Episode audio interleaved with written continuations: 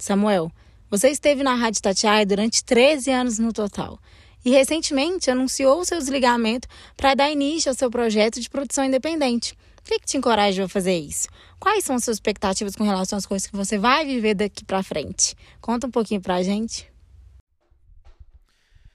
Então, na verdade, eu tinha esse sonho depois de chegar a ser setorista do Cruzeiro, a realizar talvez o maior sonho que eu poderia dentro da profissão.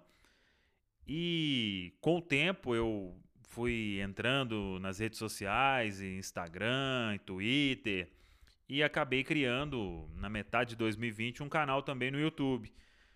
E vendo várias pessoas entrando para este meio, e chegou em um momento em que eu até falava de ser um sonho trabalhar de forma independente, mas eu não esperava também que fosse ser de uma forma tão rápida.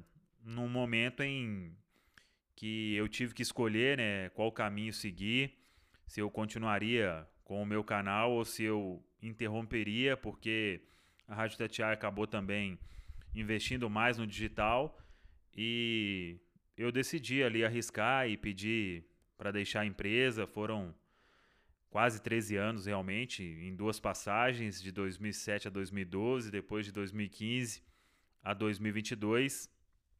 E eu pensei nessa nova comunicação, né, neste novo formato em que todo mundo está ali no YouTube ou então em outras plataformas também e buscando cada vez mais conteúdo e decidi arriscar e estou muito feliz e muito grato também à audiência de todos e o carinho que todo mundo vem demonstrando com o meu trabalho neste momento.